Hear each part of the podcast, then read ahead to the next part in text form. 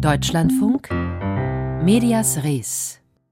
Heute mit Bettina Köster. Hallo.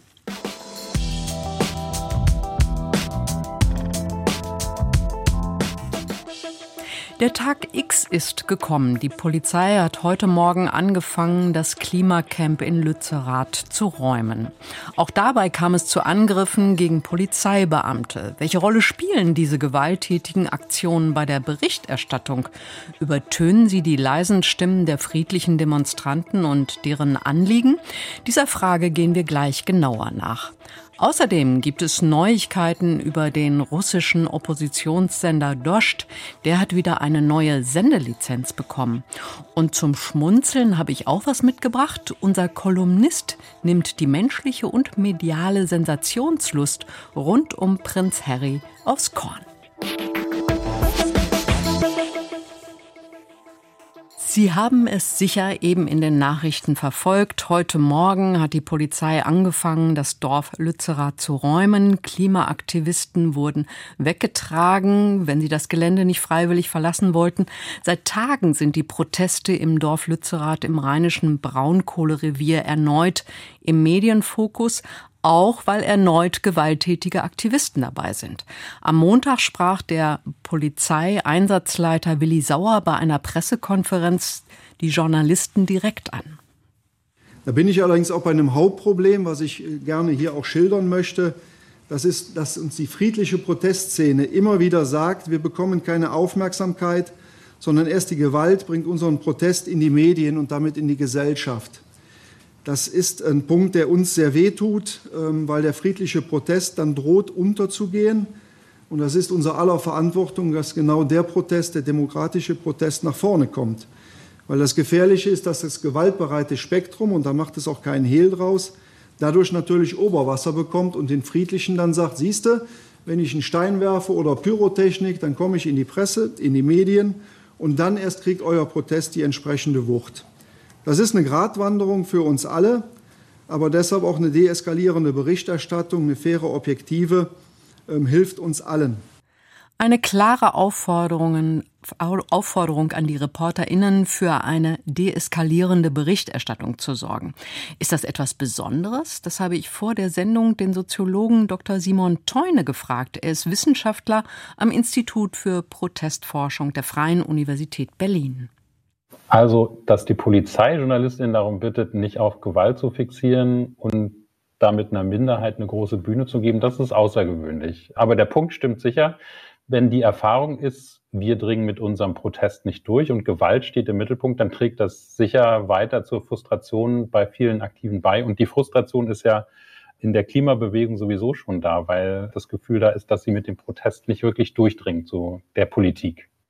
Sobald ja Gewalt im Geschehen ist, sind Journalistinnen und Redaktionen ja auch in erhöhter Alarmbereitschaft. Das gehört ja auch zu unserem Job in gewisser Weise. Wie sehen Sie denn bisher die Berichterstattung über Lützerath? Ich würde ganz gerne noch vorher was äh, zur Kommunikation der Polizei sagen. In der Vergangenheit ist es so gewesen, dass die Polizei im Vorfeld von Protesten eine sehr offensive Medienarbeit gemacht hat, um den eigenen Spielraum auch zu erweitern, dass sozusagen die Perspektive der Polizei vor allen Dingen auf der Gefährdung von Protestierenden ähm, lag und dass dadurch eben auch äh, das Bild von Protesten geprägt wurde, auch wenn nur ein kleiner Teil der Demonstrierenden tatsächlich Gewalt ausüben würde. Ähm, so äh, dass in der, in der öffentlichen Wahrnehmung sehr stark dieses Bild durch, durch Gewalt geprägt wurde, das Bild von Protesten. Das hat dann auch dazu geführt, dass bei den Polizeimaßnahmen oft nicht so genau hingeguckt wurde. Wenn man sich zum Beispiel an ein großes Ereignis wie den G20-Gipfel in Hamburg erinnert, da gab es ganz offensichtlich auch unverhältnismäßige Polizeigewalt, aber kein einziger Polizist ist davon danach verurteilt worden und es gab auch nicht den riesigen Aufschrei in den Medien.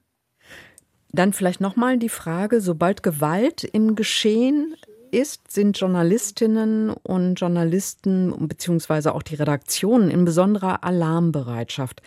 Das gehört ja auch in gewisser Weise zu unserem Job. Wie sehen Sie denn die Berichterstattung in den Medien bisher so über Lützerath?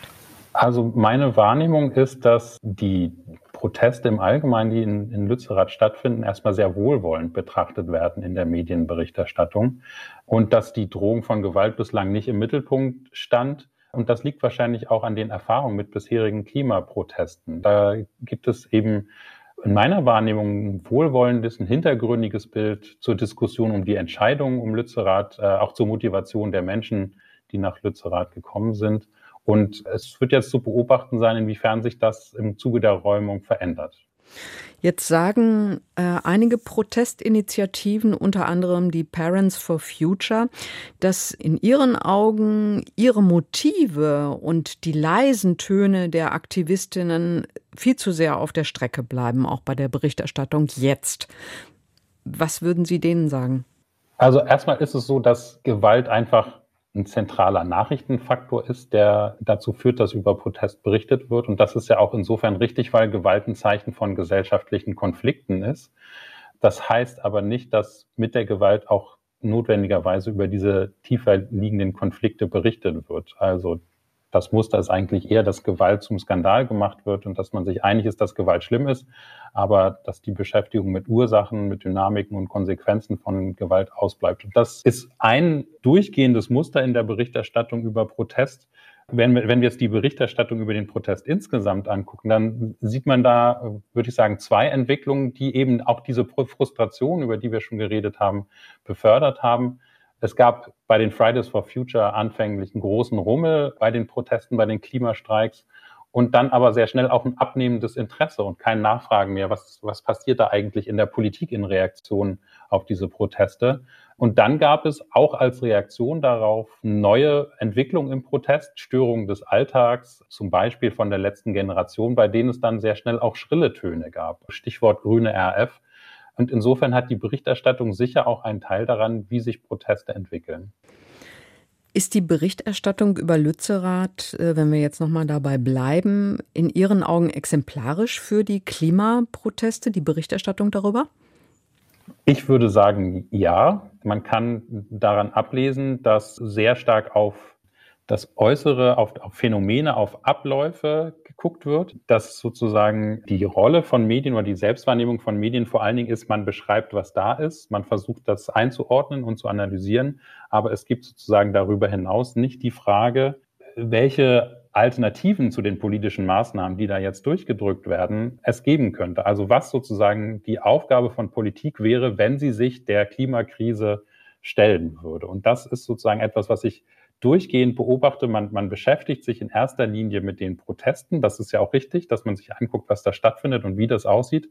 Aber dieser Schritt zu gucken, was ist denn die Verantwortung äh, von den äh, politischen Ver VertreterInnen, ähm, wie könnten sie die wahrnehmen und wie nehmen sie sie bis dahin wahr, das äh, fehlt meiner Meinung nach in der Berichterstattung über die Klimakrise und auch die Proteste, die darauf gerichtet sind. Sie haben die Muster schon angesprochen. Vor einiger Zeit haben Sie eine Studie gemacht über die Berichterstattung von sieben Großdemonstrationen in elf Medien. Darunter waren beispielsweise Agenda 2010, der G8-Gipfel in Heiligendamm oder Pegida. Das war eine quantitative und qualitative Analyse. Jetzt haben Sie einige Muster schon angesprochen. Welche anderen tauchten da auf? Ja, vor allen Dingen, wenn es um die Aufmerksamkeit geht und die Frage, inwiefern es bei Protesten gelingt, Aufmerksamkeit zu erzeugen, sieht man da sehr unterschiedliche Muster. Im Wesentlichen waren das vier, die wir gesehen haben. Auf der einen Seite gibt es sowas wie eine Überlagerung. Das heißt, ein Thema bekommt auch ohne Protest Aufmerksamkeit. Das zweite Muster wäre ein Trigger, ein Protestereignis löst Aufmerksamkeit für ein Thema aus. Das konnten wir beobachten bei Stuttgart 21 zum Beispiel, wo nach größeren Protesten auf einmal es bundesweite Aufmerksamkeit gab. Es gibt das Muster des Showdowns, also dass ein Ereignis als Höhepunkt der Berichterstattung dasteht und danach aber auch keine Aufmerksamkeit mehr für den Protest oder für das Thema da ist. Und was jetzt für die Klimastreiks gilt, da gibt es das Muster des Reminders. Das heißt, es gibt wiederkehrende Proteste, die dazu führen, dass ein Thema immer wieder neu bearbeitet wird. Was wir in dieser Studie auch gesehen haben, dass es große Unterschiede gibt in der Bearbeitung von Protest. Also, dass es in konservativen Medien zum Beispiel nicht verwunderlich eine größere Distanz gibt zu linken Protesten, bei liberalen Medien zu rechten Protesten und dass sich das in der Berichterstattung auch wiederfindet, in der Wortwahl, in der, in der Beschreibung von Protesten, in der Akzentuierung, aber auch in der Frage, wen lässt man überhaupt zu Wort kommen in der Berichterstattung. Wenn Sie jetzt die tägliche Arbeit der Journalistinnen sich anschauen, haben Sie da etwas, was Sie denen mit auf den Weg geben möchten? Weil das ist ja schon auch so eine Gratwanderung. Und eben haben wir noch von dem Polizeieinsatzleiter gehört, es sollte möglichst fair und objektiv sein. Vielleicht noch eine andere Empfehlung? Das ist so ein bisschen schwierig von außen das einzufordern, weil sehr viel, was wir beobachten, hängt auch einfach von der Produktionslogik von Medien ab. Also es gibt Aufmerksamkeitskaskaden, wo man sich an anderen orientiert und dadurch ein Phänomen übergroß macht. Also ein Punkt ist, dass man sozusagen Reflexionsschleifen einbauen sollte im Redaktionsalltag, wo die eigene Rolle hinterfragt wird, wo auch gefragt wird, machen wir hier gerade eine Fliege zum Elefanten? Sind wir nicht gerade Teil von einer problematischen Entwicklung in der öffentlichen Berichterstattung? Und ein anderer Punkt ist, ganz wesentlich jetzt auch, wenn es um, um ähm, äh, konflikthafte Proteste geht, dass man nicht einfach äh, die Darstellung von einer Seite übernimmt. Und das hört sich erstmal selbstverständlich an, aber die Polizei ist von JournalistInnen sehr lange als privilegierte Quelle behandelt worden, als eine Quelle, deren Darstellung man ohne Verifizierung übernehmen kann. Und das hat sich in den letzten Jahren verändert. Das hat auch der Deutsche Journalistenverband gesagt, dass die Polizei auch als Konfliktpartei kommuniziert und dass ihre Darstellung entsprechend auch kritisch betrachtet werden muss. Auch wenn man sich scheinbar neutrale Informationen anguckt, wie die Zahl von verletzten Polizistinnen, erweckt das den Eindruck von gewalttätigem Protest oder dass der gewalttätige Protest besonders groß war. Das kann aber auch daran liegen, dass alle, die überhaupt im Einsatz verletzt, krank gemeldet sind, in diesen Zahlen auftauchen oder dass eine eigene Definition von Schwerverletzten eingeführt wird, wie das beim G8-Gipfel in Heiligendamm der Fall war. Und das ist immer sinnvoll, dann auch zu hinterfragen, was transportiere ich eigentlich gerade hier mit dieser Botschaft. Beobachtungen und Einschätzungen von Dr. Simon Teune. Er ist Soziologe am Institut für Protestforschung der Freien Universität Berlin und ich habe mit ihm über die Rolle von Gewalt als Nachrichtenfaktor gesprochen.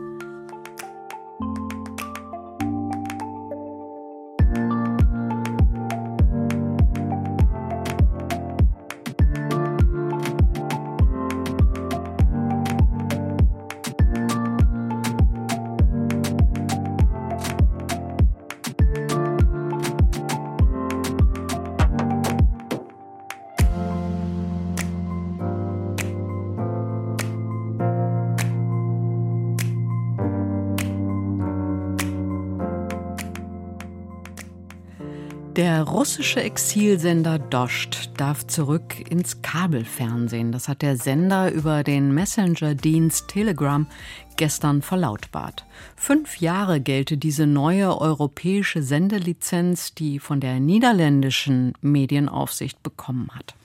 Die Redaktion des Oppositionssenders Dost hat Russland schon seit Kriegsbeginn verlassen und strahlte sein Programm seit Juli aus der lettischen Hauptstadt Riga aus. Aber warum wurde ihm dort die Sendelizenz überhaupt entzogen?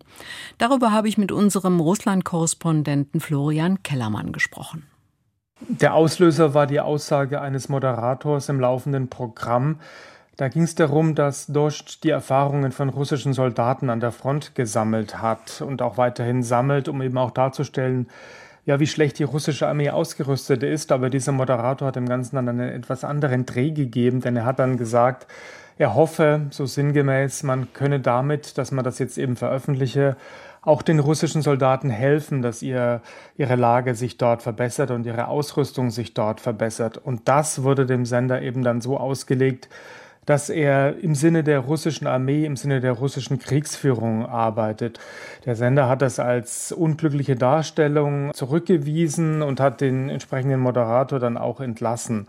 Daraufhin hat, sind auch einige andere Sachen ans Tageslicht gekommen oder wieder bekannt geworden, mit denen dann Lettland begründet hat, diese Lizenz zu entziehen. Zum Beispiel, dass Dost einmal eine Landkarte veröffentlicht hat, während einer Sendung, wo die Krim, die Halbinsel Krim, Russland zugeschlagen war, die Halbinsel, die von Russland 2014 annektiert wurde.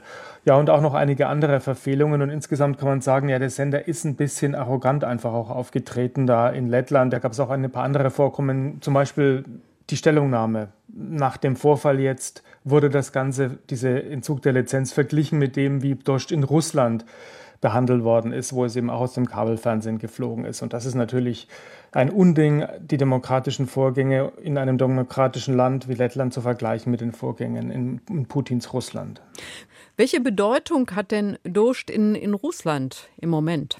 Dost ist ein sehr wichtiger Sender meiner Ansicht nach, weil er ein Programm liefert, das einen sehr, sehr guten Überblick gibt auf Russisch für russische Zuschauerinnen und Zuschauer. Die Themen werden knapp präsentiert, es werden Experten eingeladen, Expertinnen und Experten, vor allem auch aus der Ukraine, die dann natürlich da Russisch sprechen, aber die trotzdem eben den ukrainischen Standpunkt darlegen. Also man kann sich dort umfassend informieren, rasch informieren und auch sehr ja, kritisch gegenüber der russischen Regierung und dem Angriffskrieg, der wird auch ganz klar verurteilt. Der Chefredakteur Zjatko hat mal angegeben, sie hätten 14 Millionen regelmäßige Zuschauer in Russland. Ob diese Zahl stimmt, ich bezweifle es ein bisschen. Ich glaube, es sind ein bisschen weniger, denn Abonnenten auf YouTube sind es deutlich weniger, sind es knapp 4 Millionen.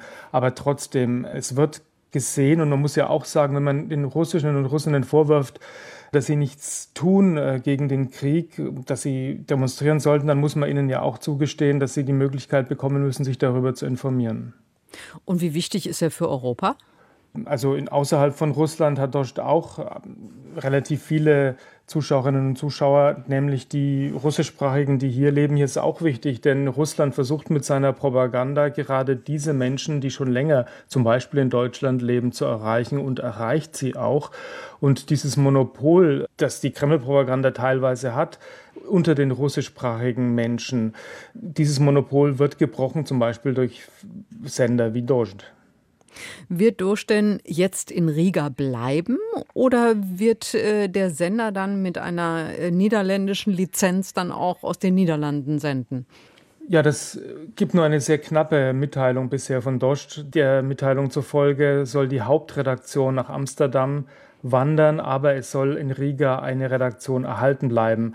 Einfach auch wegen der Nähe zu Russland. Das ist ein Nachbarland, wegen der vielen russischsprachigen Bürgerinnen und Bürger, die es dort gibt. Also es soll erhalten bleiben und es ist auch so, dass die lettische zuständige Behörde den Journalistinnen und Journalisten von Dosch nicht die Visa entzogen hat. Die sind geblieben, das heißt, die Lizenz ist weg, aber die Journalistinnen und Journalisten können weiterhin in Riga bleiben und von dort aus auch arbeiten. Vielleicht noch mal eine Einordnung auch von Dost im Vergleich zu anderen Oppositionsmedien. Wie steht der Sender da?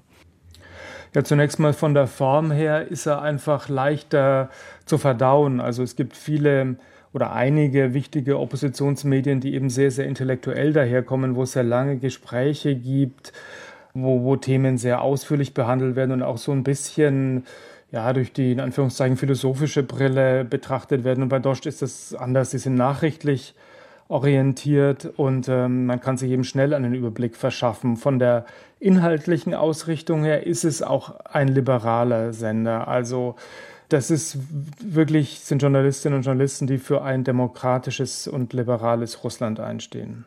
Florian Kellermann, unser Russland-Korrespondent über die russischen Exilmedien.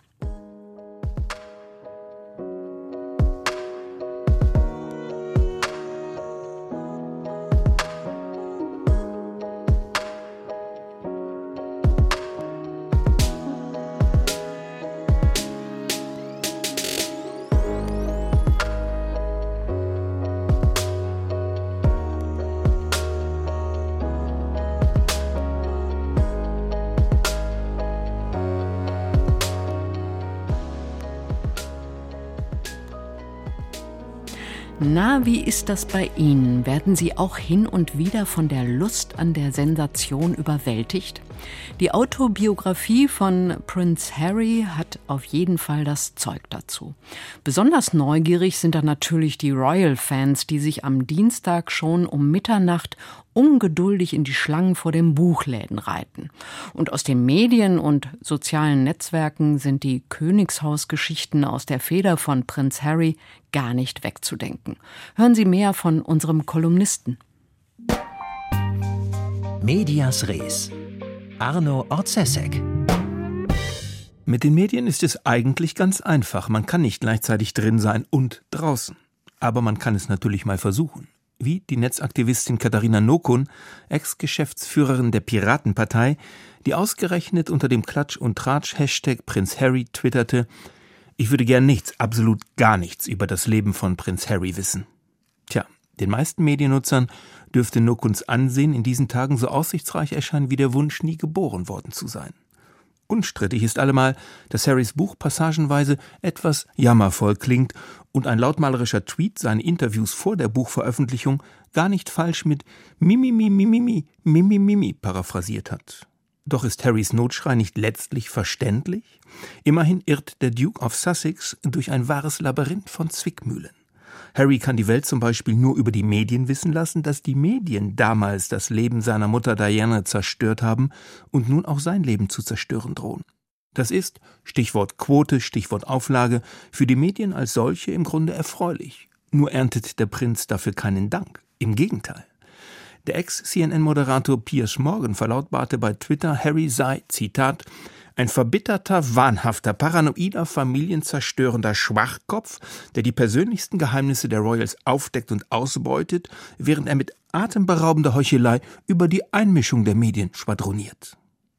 Womöglich hören die rhetorischen Sensibelchen unter Ihnen heraus, dass dieser Piers Morgan ein Kumpel von Donald Trump ist, aber auch der sich weniger trampelhaft wähnende Spiegel titelte online mit Blick auf Harry Selbstverhengstung mit Flammenwerfer. Eine Formulierung übrigens, über deren Sinn wir bis zur Stunde nachsinnen, allein vergeblich. Glasklar dagegen die Analyse des Manager-Magazins. Indiskretion, das Millionengeschäft von Harry und Meghan, wie bei den Kardashians, nur im Hochadel. Unterdessen gelingt es einigen Medien, ihr pekuniäres Interesse an der Causa Harry mit psychologischer Einfühlung zu verbinden oder wenigstens niveauvoll zu tarnen. Besonders pfiffig der papierene Spiegel titelt auf den Deckblatt reißerisch Der Hofverrat, findet aber in den näheren Ausführungen den armen Harry nur unwesentlich kaputter als die Windsors insgesamt. Gnädiger Tenor, in diesem Familiensumpf kommst du fast automatisch unter die Räder und ganz sicher auf die Titelseiten, denn nur als Medienphänomen lassen sich die Royals überhaupt noch rechtfertigen. Fragen Sie sich jetzt, ob nicht wenigstens das hochseriöse Medienmagazin Medias Res darauf verzichten könnte, bei der königlich fatalen Boulevardnummer mitzuspielen? Bitte schön, das tun wir doch gar nicht. Wir beobachten hier nur die Harry geilen Medien. Das nennt man Beobachtung zweiter Ordnung, ist unser Job. Und geben Sie es ruhig zu. Sie haben uns dabei ganz gern zugehört. Irgendwie kriegt dieser Harry uns halt alle. Die Meinung von Arno Orzesek zum Medienrummel rund um Prinz Harry. Medias Res. Die Schlagzeile von morgen.